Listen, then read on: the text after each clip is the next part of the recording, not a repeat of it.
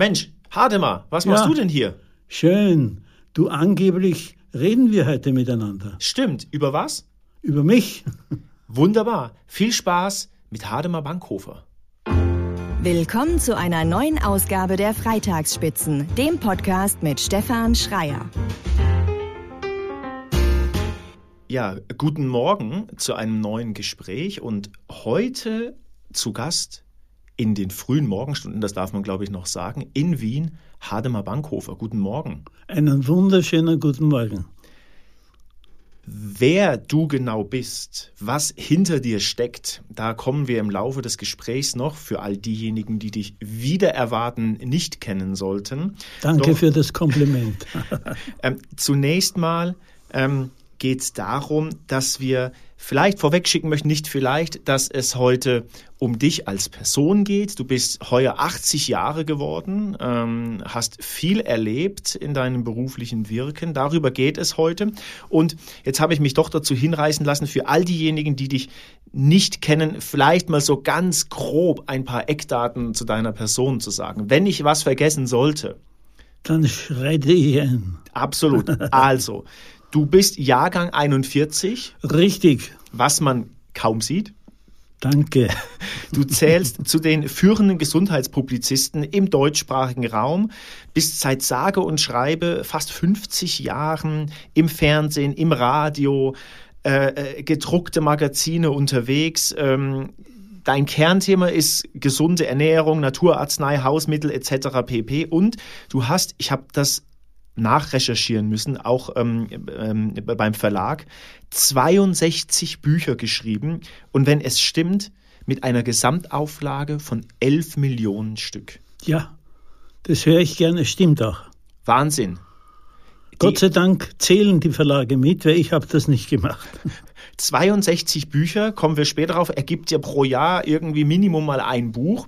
Ähm, doch bevor wir einsteigen, so rund um deine Person, erstmal die Frage, wie geht's dir denn persönlich in diesen ja, verrückten Zeiten, Corona, Ausgangssperren, die hinter uns liegen? Wie geht's dir? Naja, man musste sich von Anfang an umstellen. Ich habe vier Säulen, auf denen ich beruflich sitze. Das eine ist Drehbücher schreiben, das zweite ist zu lesende Bücher schreiben, das dritte ist im Fernsehen auftreten. Ja, und das vierte, das sind meine Vorträge. Und jetzt kommt plötzlich etwas auf dich zu und du kannst nicht mehr aus dem Haus. Du kannst keinen Vortrag mehr halten, was alle Leute bedauern, die rufen dich an, wieso ist der abgesagt worden. Also musst du dir denken, ich kann mit den anderen nicht mehr zusammenarbeiten. Was mache ich jetzt? Ich verlasse mich jetzt auf das, was ich vorhin gesagt habe, auf zu Hause sitzen und halt schreiben. Und darum habe ich ein Buch nach dem anderen geschrieben und habe in dieser Corona-Zeit drei Bücher geschrieben. Da habe ich vergessen, was rundum passiert. Da war ich glücklich an meinem Laptop und bin weitergekommen. Und ich freue mich, dass in den nächsten Tagen zwei neue Bücher von mir auf den Markt kommen, die ich alle in dieser Zeit geschrieben habe. Und was man, glaube ich, erwähnen darf, ist, du hattest innerhalb zusätzlich zu Corona auch noch ein, zwei gesundheitliche ähm, ähm, Beeinträchtigungen. Ja, na, dazu kann man Folgendes sagen. Ich hatte immer eine Ärztin, eine sehr hübsche Ärztin und sehr tüchtige Ärztin. Und ich habe sie nicht gebraucht, ja, weil ich war gesund. Und das hat gedauert bis vor vier Jahren. Und dann kam eins nach dem anderen. Vorübergehend, Gott sei Dank. Das heißt, ich habe zu Hause ganz normal, ich muss jetzt nachdenken, damit ich das richtig erzähle in der Reihenfolge. Vor vier Jahren bin ich durch die Wohnung gegangen, auf, ausgerutscht, ausgeglitten, hingeflogen und habe etwas befürchtet und das ist eingetreten, ein Beckenbruch und ein Oberschenkelhalsbruch.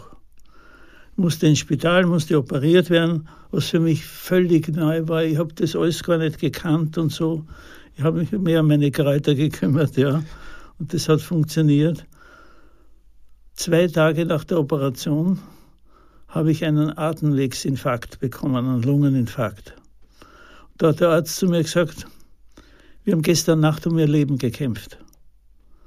Haben mich wieder aufgebaut, großartige Ärzte, muss ich sagen. Und das ganze Team war toll. Und dann habe ich mich wieder erholt bis zum Herbst und habe dann ein neues Buch begrüßt von mir, bin auf die Bühne eines großen Einkaufszentrums in Simmering auf der Bühne gestanden, habe Witze erzählt, habe das Buch vorgestellt, habe mich wirklich wohl gefühlt, gehe dann von der Bühne runter, dort sind 100 Bücher zum Signieren, haben die Leute schon gewartet. Und ich signiere 99 Bücher, beim 100. bin ich zusammengebrochen mit einem zweiten Lungeninfarkt. Und so ging das dann weiter, bis ich mich dann wieder erfangt habe und gedacht habe, mein Gott, hoffentlich kann ich weiter Bücher schreiben.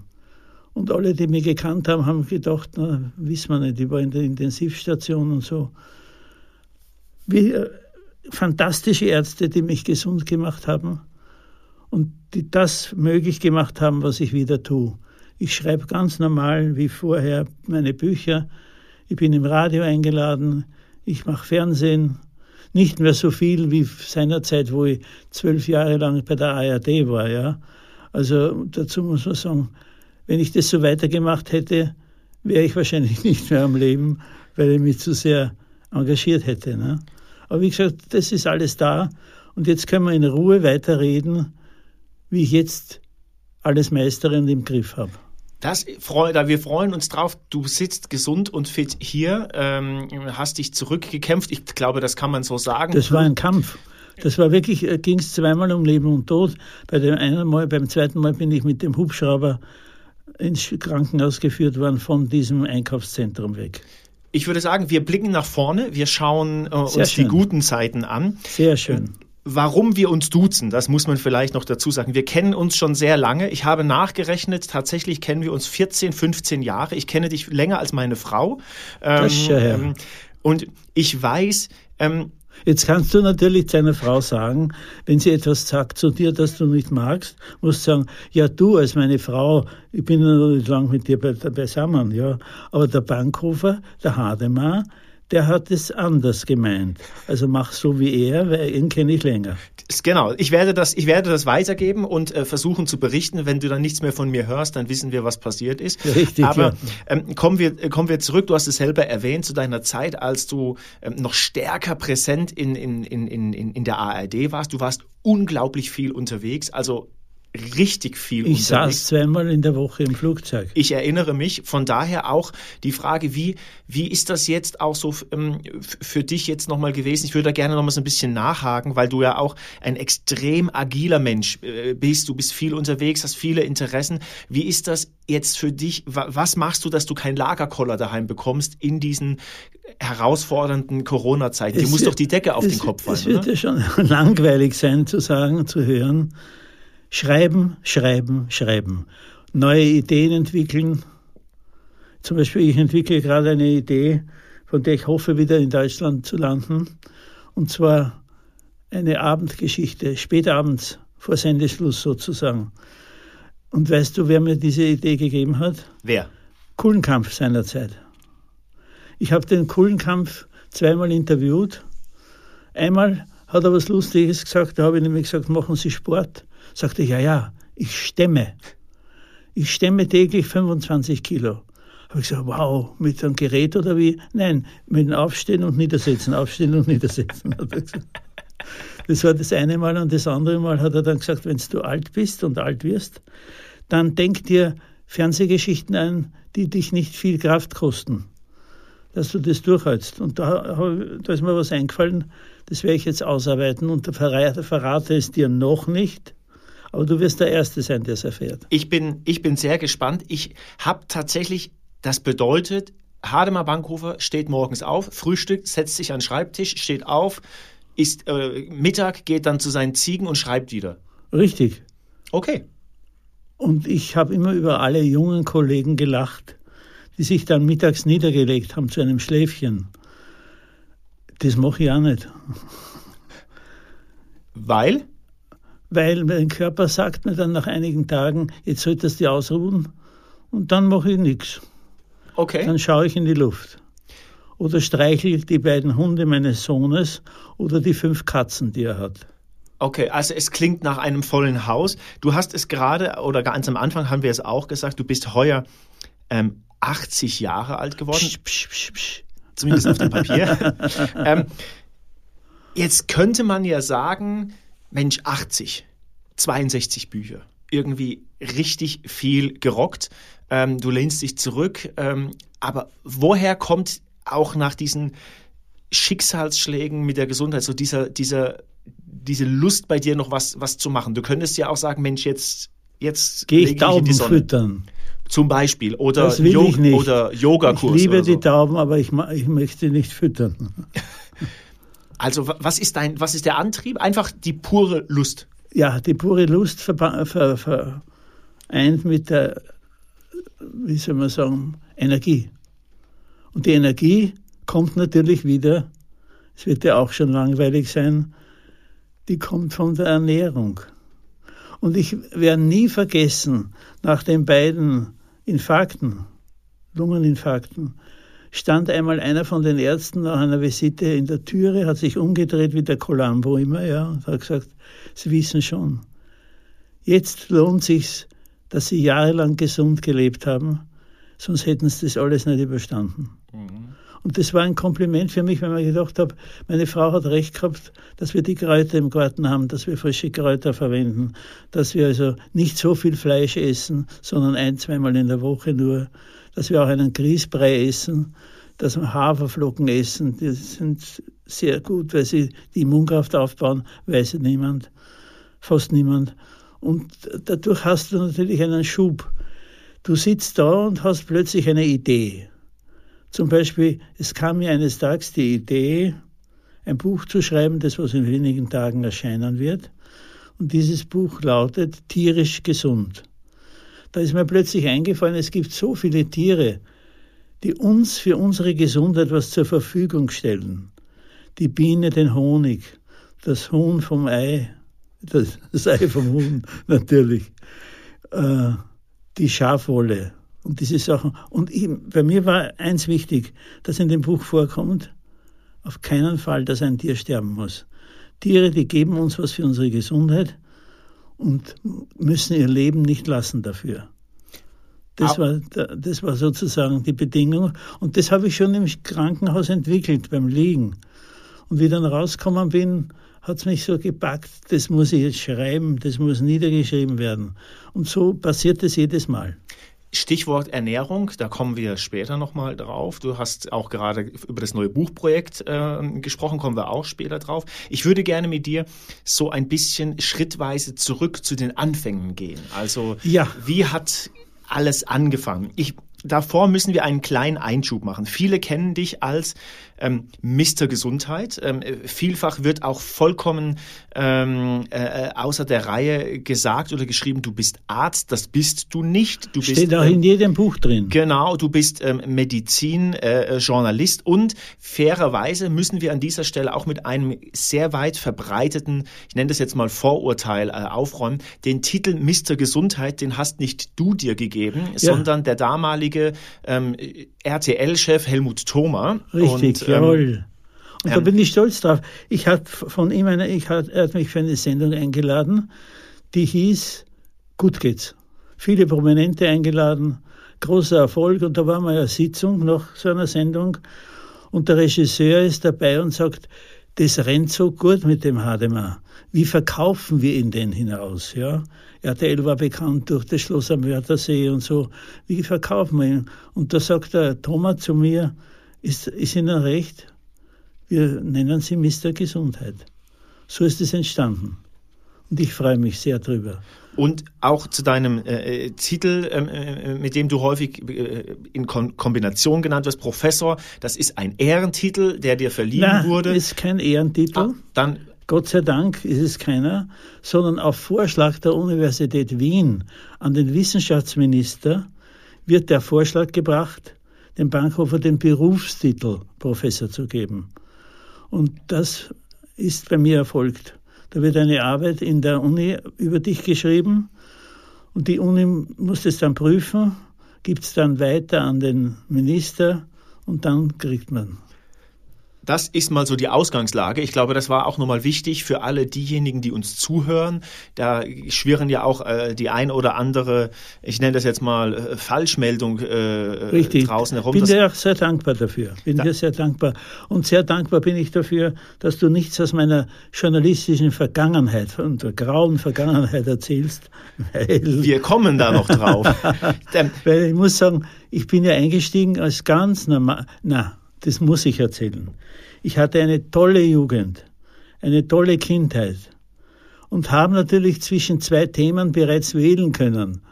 Meine Mutter war Kräuterexpertin. Die hat alles kennt im großen Garten von unserem Großvater.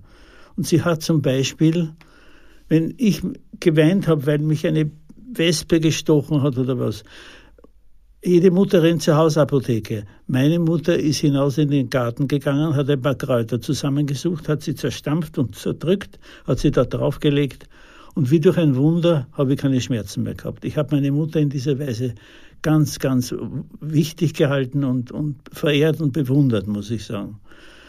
Mein Vater hingegen war ein großer Anhänger und ein begeisterter Fan der Pharmaindustrie. Er war ein bisschen dick vom Geschmack her, ja, ein fester. Dadurch hat er alles probiert, was zum Abnehmen hilft. Und ich werde nie vergessen, am Schwedenplatz die große Apotheke. Ich mit ihm als Kind gehe mit rein. Er wird von den Damen begrüßt als guter Kunde nicht? und sagt, meine Damen, gibt's was Neues in der Pharmazie? Und ich saß jetzt immer als Kind dazwischen, die Pharmazie und die Kräuter. Vielleicht bin ich dadurch zu dem geworden, was ich bin aber du, dein Ursprung ist ja eigentlich, ähm, dass du hättest oder wolltest Jurist werden. Ja, äh, vor allem, wissen Sie, weißt du, weißt du, es ist so, du stehst dann zu Hause und bist, zu meiner Zeit war man ein braver Junge und hat das gemacht, was sich die Eltern gewünscht haben. Und meine Mutter sah mit Freuden Kriminalfilme, wenn dann der Verteidiger gesagt hat, sieht dieser Mann aus wie ein Mörder, ja, das hat ihr gefallen. Mein Vater hat gemeint, nein, lieber Staatsanwalt, der sagt, dieser Mann ist ein Mörder, ein Doppelter, ja. Also haben alle gefahren, alle gesagt, der Hademar wird Jus studieren. Und der Hademar ging hin und hat inskribiert Jus. Die ersten Vorlesungen waren hervorragend, das Kirchenrecht und von Blöchel. Also tolle Sachen. Je mehr, je mehr man aber dem allgemeinen bürgerlichen Gesetzbuch nahe kam, wo du alles auswendig lernen musst, war man fad. Und mein Schulkollege, der leider nicht mehr lebt, der dann Staatsanwalt geworden ist, ja, war ich sehr stolz auf ihn, der hat das alles gemacht. Ich bin dann heimlich hinübergegangen zur Kommunikation, zur Publizistik und habe zugehört. Fantastisch, was das alle war. Und so bin ich dazu gekommen, die Publizistik, wie es früher geheißen hat, die Kommunikationswissenschaft zu studieren, mit Germanistik vereint. Und dann bist du ja über ähm, wie genau nochmal zu einer Zeitung gekommen? Oder ja, ja, ja, ja, ja. Und das ist ja lustig. Wenn du heute durch Wien gehst, gibt es eine Zeitung, die heißt Österreich. Damals gab es schon so eine Zeitung, die hieß Das neue Österreich. Und dort bin ich eingeladen worden, als Reporter anzufangen. Als Reporter und die Jugendseite habe ich betreut. Als Reporter, das heißt, ich habe alles gemacht. Habe aber dann immer wieder tendiert zum Gesundheit. Gesundheit. Dann hat man mich nach London geschickt zu irgendeinem Mordprozess. Ich bin zurückgekommen und habe mehr über Gesundheit erfahren in London als über den Mordprozess. Und der Dr. Schiff, der Herbert Schiff, hat immer gesagt, Bahnhofer, wir sind kein Gesundheitsplattel, wir sind eine Tageszeitung. Aber ich habe in dieser Zeitung wahnsinnig viel gelernt und hatte dort einen Kollegen, den Peter Müller, toller Journalist und ein Ehrenmann mit Handschlagqualität. Und der hat natürlich das ausgenützt und hat sehr gern andere Kollegen gepflanzt, sagt man in Wien.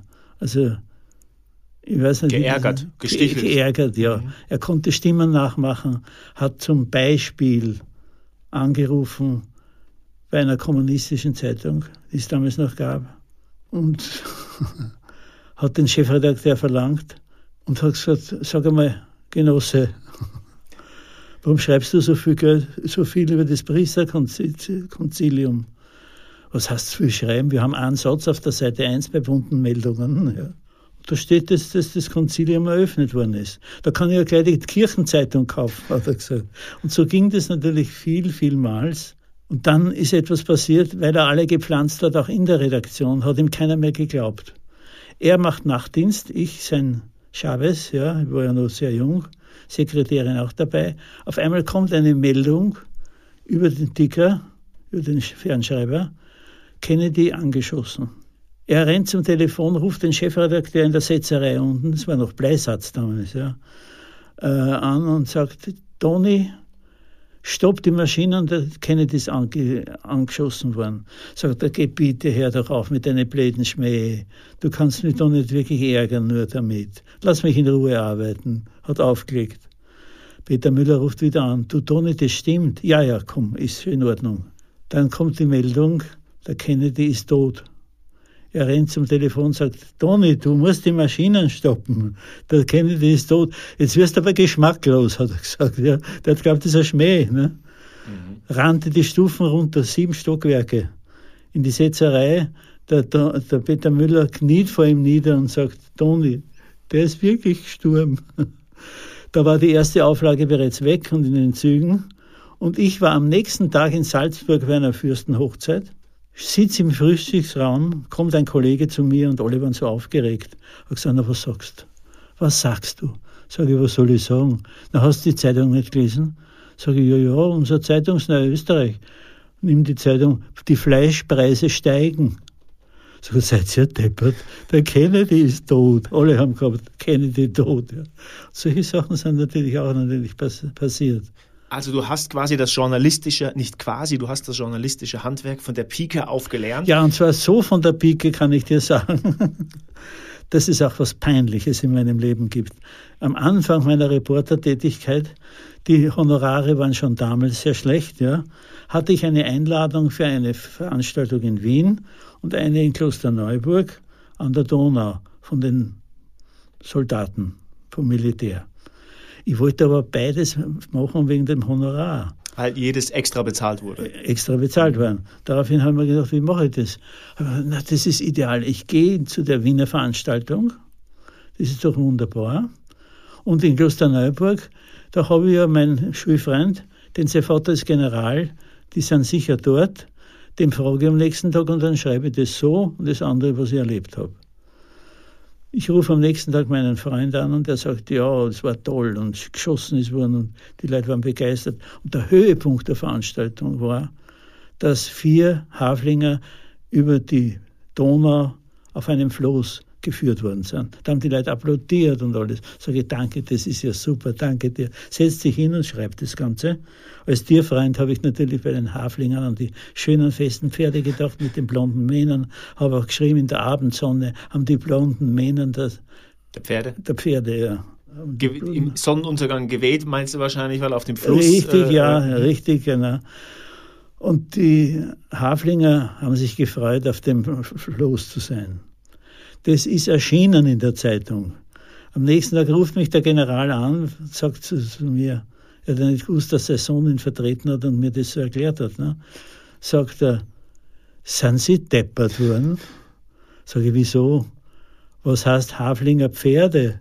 Wir haben die Haflinger Jeeps rübergeführt, die Neichen, die wir gekriegt haben. Das war sehr peinlich für mich aber deine Karriere ging danach dennoch weiter. Ich ähm, würde gerne noch mal weiter so, ist gut äh, drauf zurückkommen. Du hast ja auch, wir haben gehört, durch deine Mutter relativ viel schon mitbekommen rund um das Thema ähm, gesunde Ernährung und, und Schreiben und, und war auch Kräuter. meine Mutter führend. Genau, weil sie hat Gedichte geschrieben. Oh, okay und Jetzt war es so, habe ich in der Vorbereitung ähm, gelesen, dass es so zwei ausschlaggebende Gründe, nicht Gründe, aber ich sag mal so Anlässe gab, die so in meiner Wahrnehmung so deinen weiteren Weg als der Gesundheitsexperte so gelegt haben. Ich habe gelesen, du bist tatsächlich, wenn das stimmt, auch während deines Studiums und parallel zur Arbeit als ähm, Reporter von Bauernhof zu Bauernhof gefahren Richtig. und hast ähm, Rezepte gesammelt. Plus irgendwann bist du auf den damaligen, ich glaube, Radbahn-Weltmeister Ferry Dusika getroffen. Richtig. Der auch in Kombination mit dem Rezeptesammeln für dich so ein Ganz wichtig war. Ganz, ganz wichtig, wichtig war. war. Und zwar der Ferry Dusika war befreundet mit dem Dr. Zilk, unserem damaligen zuerst Minister und dann Bürgermeister von Wien. Und der hat mich eines Tages auf dem Gang vom ORF angesprochen und hat gesagt, du kannst so gut schreiben, ich hab da wem, der weiß so viel, ich möchte euch zusammenbringen. Und so schrieb ich als Ghostwriter für den Feridusiker das eine Buch, das da hieß, Dicke essen zu wenig, nämlich zu wenig Wertvolles, war gemeint damit, ja. Und habe mich gut mit ihm verstanden und bin mit ihm auch Rad gefahren. Bei Baden, bei Wien sind wir da gefahren und da haben wir immer gewettet. Der eine hat das normale Interkontinentalfrühstück gegessen mit dem Marmelade und dem Semmel und allen. Ja. Speck, Schinken, Ja, genau, Eier. richtig. Und der andere hat ein Müsli gegessen. Dann haben wir gewechselt und immer der mit dem Müsli ist meistens der Erste gewesen. Mhm. Und so haben wir das bewiesen. Dann, ich habe dann später auch ein Müsli-Buch geschrieben und dann ging es an und er, er war ja herrlich. Er war herrlich. Er hat nämlich zu mir gesagt, ich brauche keinen Lehrer, der mir hilft, sondern, wie hat er gesagt, ich habe den Bankhofer. Und dann hat er zu mir gemeint, bitte schreib selber Bücher, verbreite diese Sachen, dass die Leute wissen, was ist gesund und was ist nicht gesund. Und so ist eine Freundschaft entstanden, die bis zu seinem Tod gehalten hat. Und es sind daraus 62 Bücher entstanden. Ich frage mich so, habe mich so, so, auch in der Vorbereitung, ich wiederhole mich da, ähm, so ein bisschen gefragt, wie ist das denn damals so gewesen? Du hattest jetzt dieses unglaubliche Wissen, du hast selber Rezepte gesammelt mit Feridusika von zu Hause ja, aus. Da ist etwas, etwas ah. passiert, was sehr klug von mir war, muss ich sagen. So nach den Worten, wie heißt in den Mickey Mouse Heften, der, der Erfinder, Daniel Düsentrieb. Der Düsentrieb, der immer dann gesagt hat, mitunter beneide ich mich selbst um meine Genialität. Und so war es dann bei mir auch. Ich habe dann Freude am Schreiben gefunden und so hat es sich ergeben, dass Ab ich manchmal ein Buch im Jahr geschrieben habe, zwischendurch und manchmal zwei Bücher. Und da hatte ich einen Kollegen, der hat zu mir gesagt, wie machst du das? Wie schreibst du das und wann? Habe ich gesagt, wenn ihr unten im Wirtshaus sitzt und Wein trinkt. Aber wie, wie, wie muss man sich das damals vorstellen? Ich kann mir.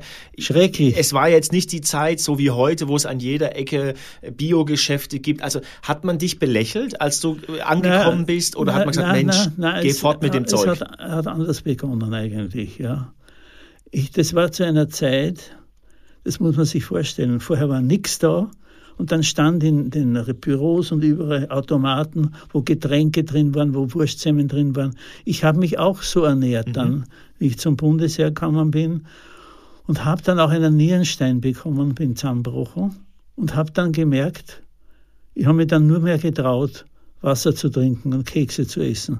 Und da in der Zeit habe ich dann den Dusiger kennengelernt und der hat mir die Augen geöffnet.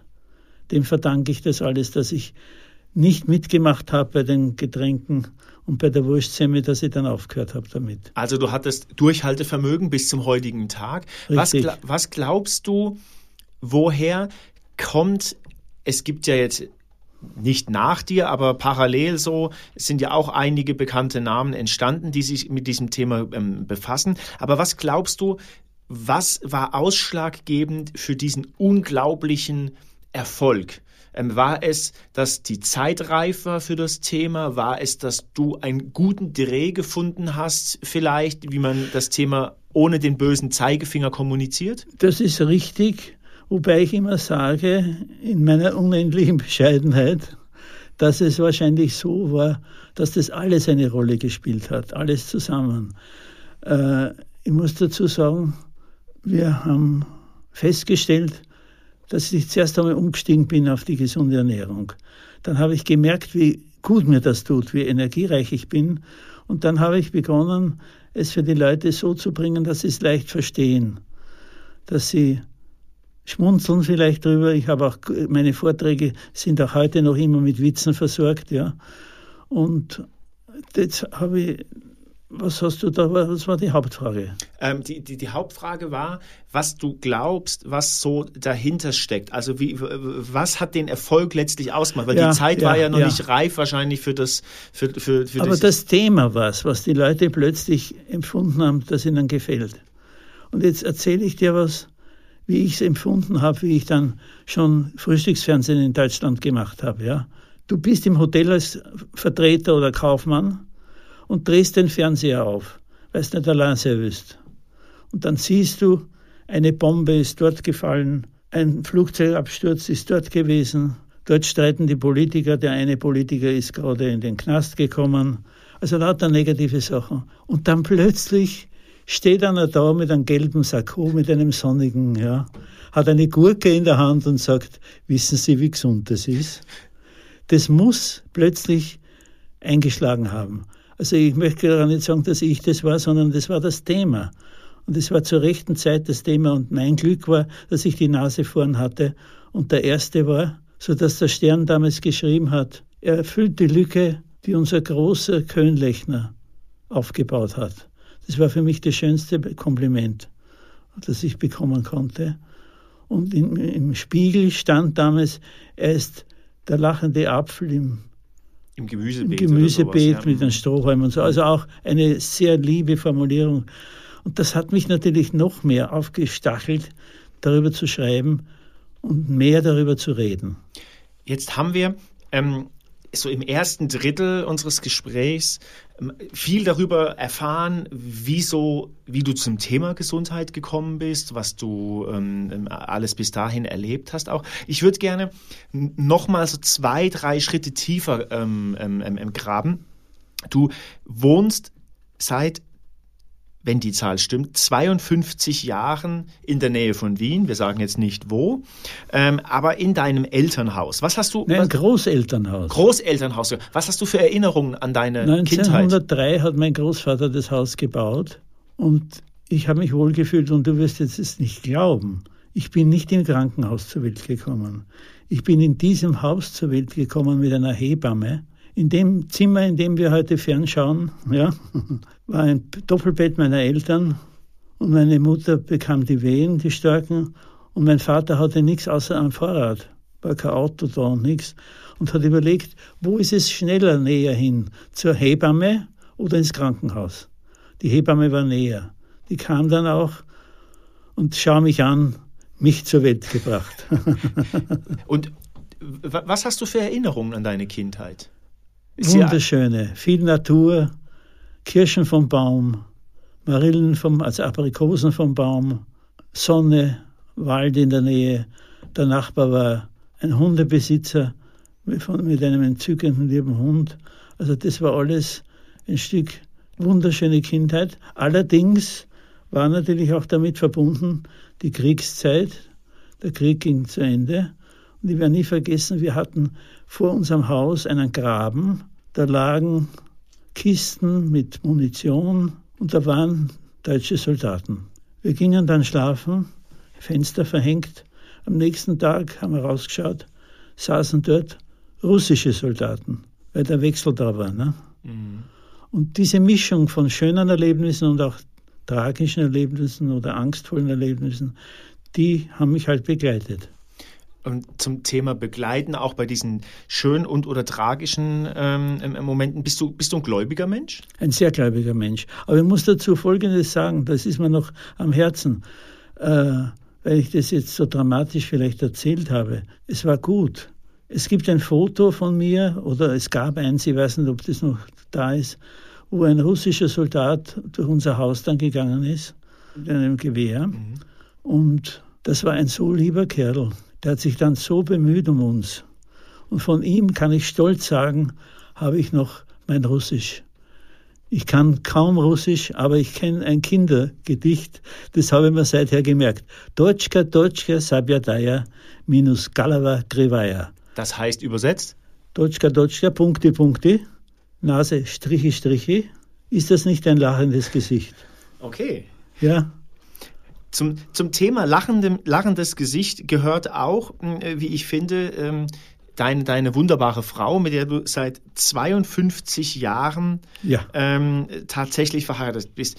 Eigentlich bist du ja, du wohnst in deinem Großelternhaus im gleichen Ort, seit 52 Jahren mit der gleichen Frau verheiratet. Im Grunde genommen bist du ein Spießer. Ja, wobei mein Sohn sagt, er ist der größere Spießer. Mit Hund, fünf Katzen und vier Kindern. Also wunderbar. Aber ich bin sicher Spießer, da wehre ich mich dagegen natürlich. Aber ich bin sehr konservativ, das ist richtig. Und ähm, zum, zum Thema ähm, ko- konservativ, ähm, ähm, wir wollen mal die nochmal eine dieser wunderbaren Anekdoten rauskramen ähm, ähm, oder ich möchte dich dazu animieren.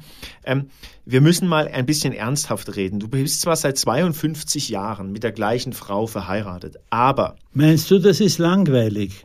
nein, nein, nein, ich will auf was ganz, ich will auf was ganz, So, aber langweilig kann es auch werden. Da lacht meine Frau immer. Weißt du warum? warum? Man kennt sich schon so genau.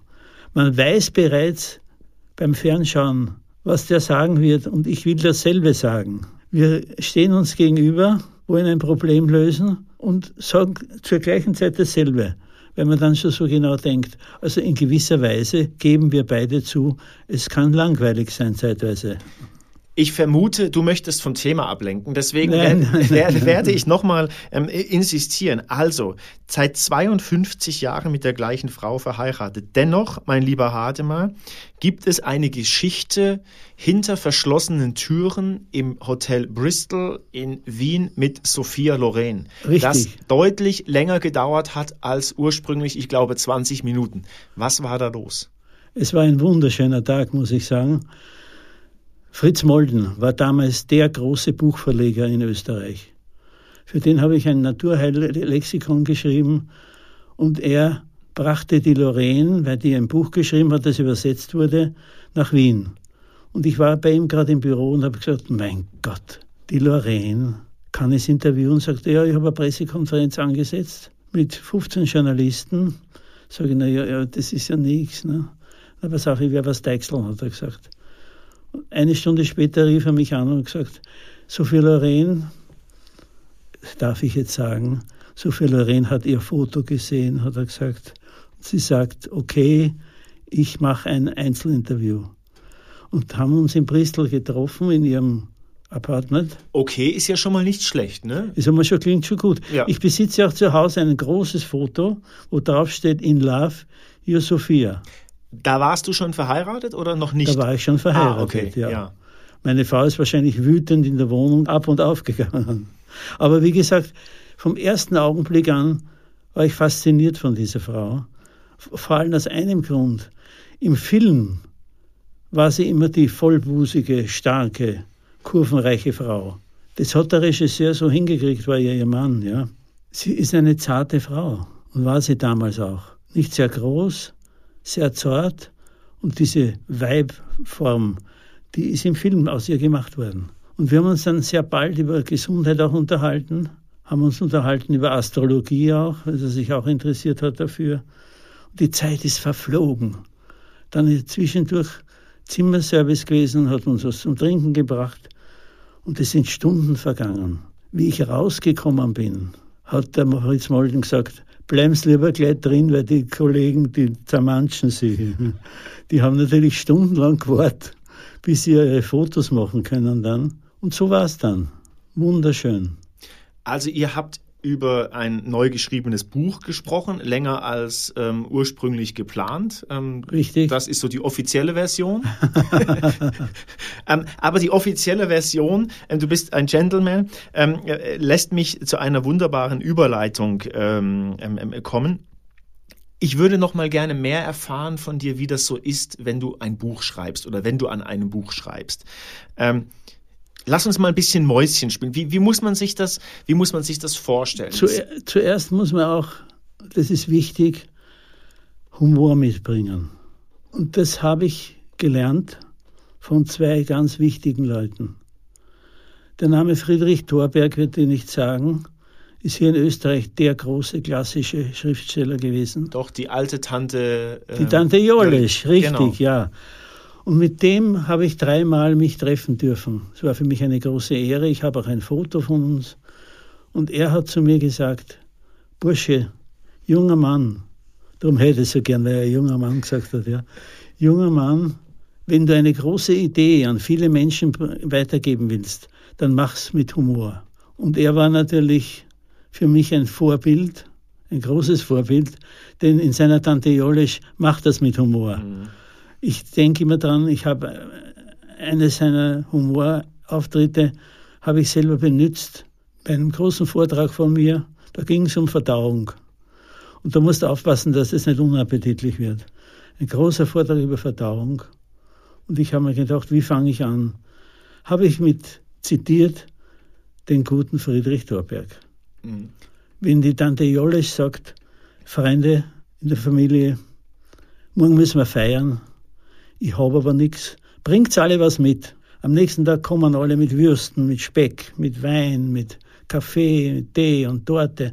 Und sie klatscht in die Hände und sagt, mein Gott, ist das toll. Das wird ja morgen nicht zum der Scheißen sein. Ist hohe Literatur. Kannst du überall erzählen, ja. Und der zweite, der mich auf diese Spur gebracht hat, Heiteres darzustellen, war der Rudi Carell. Der war in Wien und im Hotel Hilton haben wir uns getroffen und der hat auch gesagt, du musst das lustiger erzählen. Und so habe ich mir Geschichten ausgedacht, die ich zur gesunden Ernährung eingebaut habe und habe gemerkt, wie gut ich dabei ankomme. Die Leute notieren sich dann den Witz und, und die Tatsache. Und ich habe auch schon Männer begegnet, die zur Seniorenmesse kamen und gesagt haben, ich bin so gespannt, was diesmal für Witze erzählen werden. Der ist gar nicht wegen meiner Ernährung gekommen, sondern wegen der Witze. Heute, heute würde man das unter dem Begriff Storytelling. Ähm, Richtig, ähm, ähm, jawohl. Und ich würde trotzdem nochmal auf die Frage zurückkommen und so fragen, wie muss man sich das vorstellen bei Hademar Bankhofer? Wo, wo, wo sitzt du, wenn du schreibst? Also hast ich habe ein Arbeitszimmer. Einen speziellen Platz? Muss da Ruhe sein, ja. laut? Nein, nein, nein. Nimm uns nein. mal mit. Ich habe ein sehr großes Arbeitszimmer in den ich dich nie hineinlassen würde, weil es so furchtbar ausschaut. Da Stöße von Zeitungen, Ausschnitte, andere Bücher, dass ich halt alles aufsaugen kann. Ja. Dann wird zuerst gefrühstückt in der Früh. Das ist meistens ein schwarzer Tee oder ein grüner Tee. Es gibt Tage, da essen wir ein Müsli mit Joghurt verdünnt. Und es gibt Tage, an denen essen wir Vollkornbrot mit ganz wenig Butter, mit Käse mit Schinken. Also immer, was man halt gerade Guster hat oder plant am Tag vorher. Am Vormittag, muss ich sagen, knapper ich ein paar Nüsse fürs Hirn, schreibe dann weiter und dann am späten Nachmittag ruhe ich mich aus, plaudere mit meiner Frau, wir trinken dann eine Tasse Schwarztee, damit wir wach bleiben, ja. Dann tue ich ein bisschen fernschauen, die Nachrichten und so und gehe dann wieder schreiben, weil ich liebe es, in meinem Arbeitszimmer zu sitzen, leise Musik zu haben und ungestört zu sein, weil meine Frau schlaft schon. Ja. Früher hatten wir unsere beiden lieben Katerchen, Tommy und Timmy, die leider von uns gegangen sind, in unseren Armen gestorben sind. Und die lagen dann bei mir neben dem Computer. Die hatten diese Leitungen gern, diese Schläuche. Und die, okay. Ein Hund mag das nicht, aber die Katzen mögen es. Und da bin ich zufrieden mit allem. Da fühle ich mich wohl und ich höre entweder Mozart oder aber. Also du bist ein Nachtmensch. Ich glaube, das ja. darf man ähm, sagen. Das ähm, ähm, ähm äh, kenne ich ja. Ich kenne eigentlich, wenn wir beide miteinander sprechen, ist das immer sehr spät am Abend oder ähm, in der Nacht. Das führt tatsächlich schon zu solchen Situationen, ähm, dass meine kleine Tochter, wenn abends nach 22 Uhr, was sehr selten vorkommt, wenn sie noch wach ist, das Telefon klingt, dann sagt sie, das ist der Hademar. Das kann nur der Hademar sein. Das ist lieb. Aber wenn man wenn man von Hademar Bankhofer spricht oder wenn man über Hademar Bankhofer spricht, dann kommt man nicht umhin, über eines deiner Kernmarkenzeichen, glaube ich, muss man auch mal sprechen, deine Halstücher. Ist das Richtig. überhaupt der korrekte Begriff? Du siehst ja, ich habe eins mit, weil beim Plaudern tue ich mir leichter, wenn das nicht um meinen Hals ist. Aber ich, ich liebe meine Tücher und weil keine Krawatte, weil sie schlecht fürs Hirn sind, glaube ja, ich, oder so. Das war in New York. In New York war ich auf einem Kongress, habe zwei sehr hübsche Ärztinnen kennengelernt und die haben mir gesagt, die Männer sind furchtbar. Sie tun aus Eitelkeit die Krawatte so hochziehen, schneiden sich die, das Blut ab, können dann nicht denken und sind im Bett schlecht. Habe ich da sofort mir die Krawatten weggeschmissen. Weil, weil du ja, weil, Angst hattest. Ja, dass das mir auch passiert. Okay. Und bin aufs Tuch umgestiegen, das ja viel leichter ist und habe dieses Tuch bei mir behalten. Und du besitzt ähm, so um die 300 Stück? Hab, äh, 320 bitte. Drei, okay, aber wie... Muss schon genau sein. Was ich mich frage, jetzt bist du ja auch bekannt dafür, dass du ich nenne das mal so, wenn man dich im Fernsehen sieht oder auf einer Messe oder auch auf deinen Buchtiteln, du hast jetzt nicht die gedeckten Farben in deinen Sakkos. Also das ist schon eher ein bisschen mal was Rotes, Gelbes. Ist das wirklich so gewählt, weil du da Freude dran hast, oder ist das einfach so, so das, um das Gesamtbild zu komplementieren, sage ich schon? Da so. bin gar nicht erst zuerst ich schuld, ja. Aha, wer? Sondern da ist schuld eine amerikanische Fernsehsendung, die es bei CBS gegeben hat. Und zwar hieß die Sendung 60 Minutes for Your Health. Mein großes Vorbild war der Moderator, der mir momentan nicht einfällt, obwohl er sehr bekannten Namen hatte. Der hat das sensationell gemacht. Er hat diese Stunde aufgeteilt in vier Teile. Begonnen mit einem ernsten Thema, ganz ernstes Thema, Krebs oder irgendwas anderes. Zweite Viertelstunde ging es um Bewegung. Dritte Viertelstunde ging es um gesunde Ernährung. Und in der vierten Viertelstunde wurde auch geblödelt. Und wie gesund küssen ist zum Beispiel und solche Sachen. Und das habe ich übernommen und habe einen seiner Mitarbeiter in Boston getroffen. Das war, ist schon lang her. Und der hat mir erzählt dann, Mike, der Moderator war Mike Wallace, sehr bekannter Name. Und der hat damals zu mir gesagt, der Mitarbeiter von ihm, du musst helle Farben tragen. Am besten ist gelb.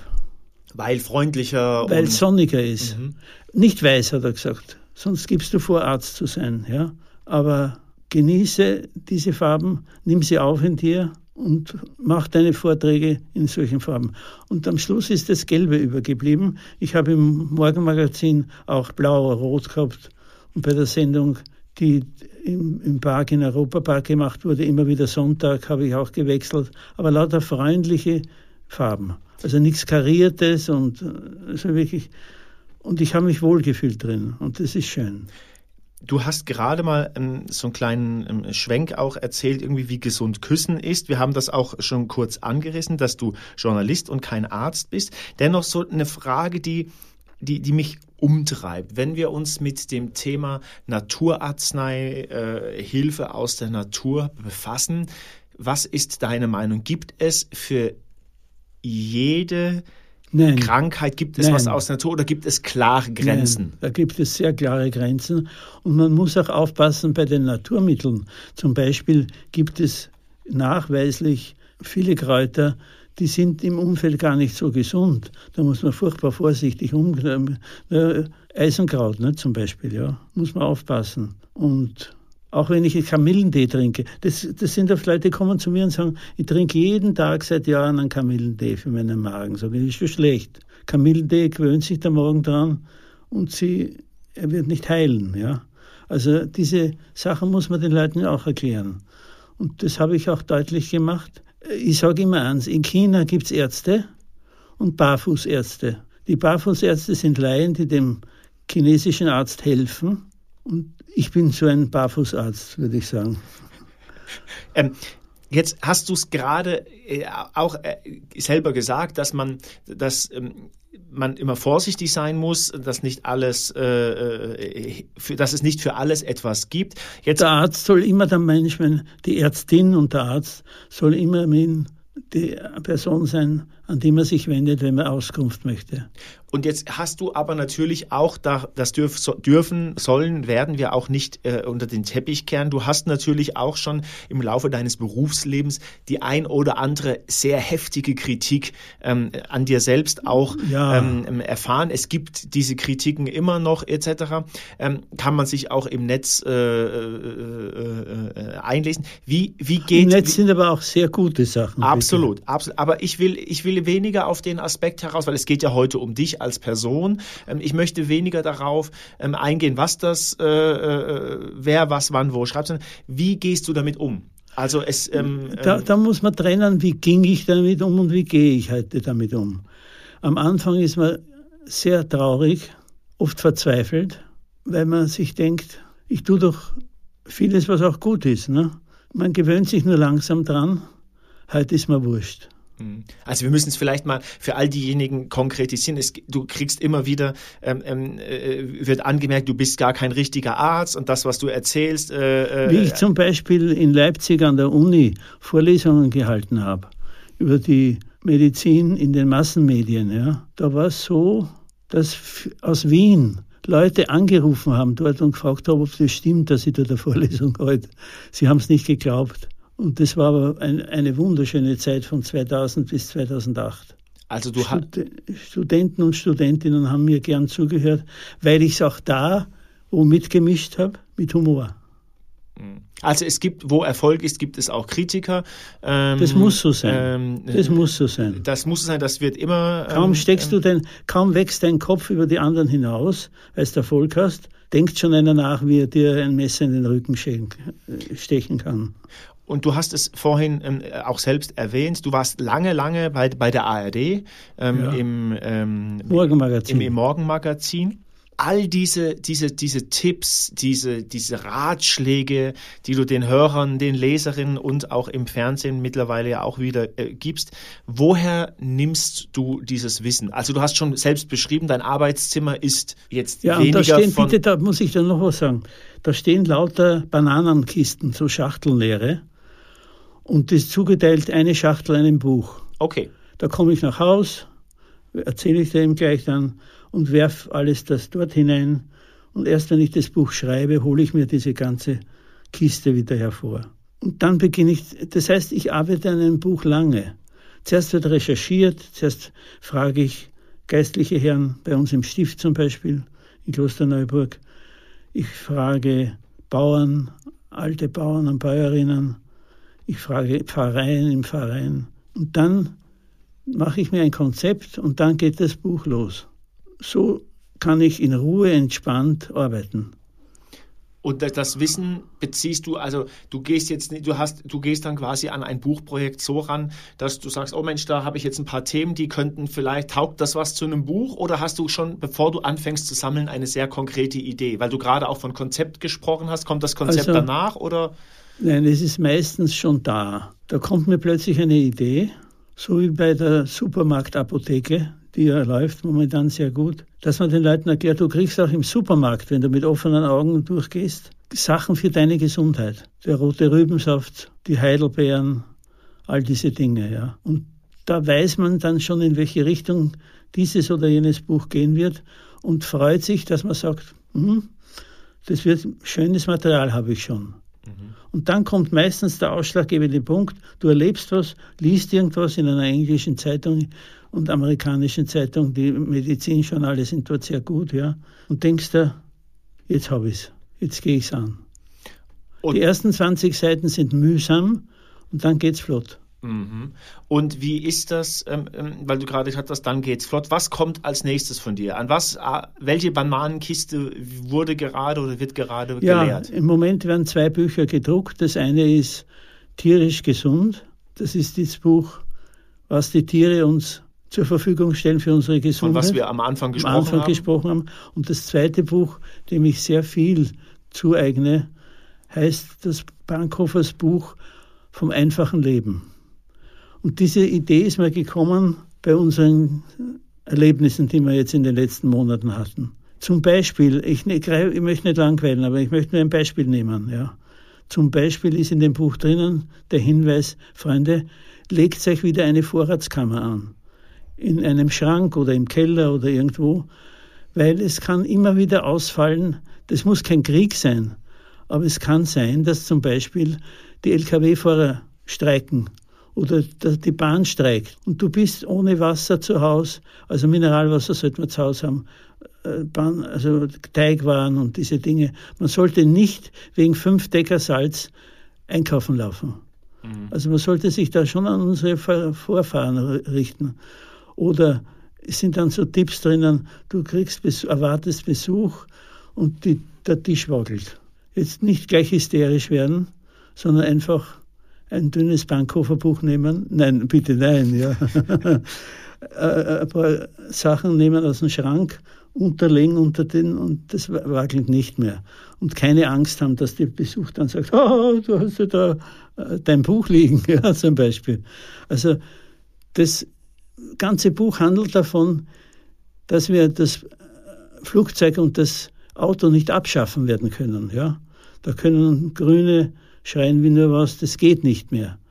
Aber es geht, dass wir diese modernen Mittel nachhaltig und sorgsam einsetzen. Mhm.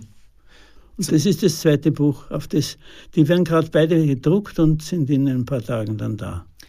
Zum Ende unseres Gesprächs, die Zeit ist wahnsinnig verflogen.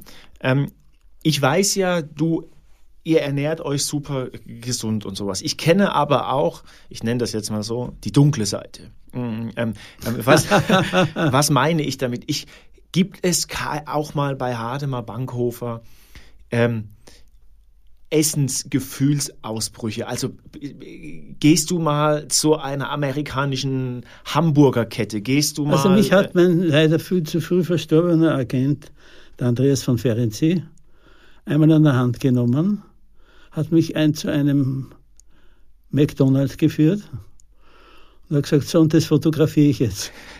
Und kann es allen zeigen, der Bankhofer ist beim McDonald's. Daraufhin habe ich zwei Antworten gewusst. Die erste, wenn ich in Ägypten bin oder in Afrika und habe einen Hunger, gehe ich auch zum McDonald's. Da weiß ich, was drin ist. das ist gut so. Und die andere Geschichte ist natürlich, dass man auch sünden muss, sündigen muss, sonst kann man ja drüber nicht schreiben. Ne? Ist mhm. doch klar. Also natürlich ernähre ich mich manchmal ungesund.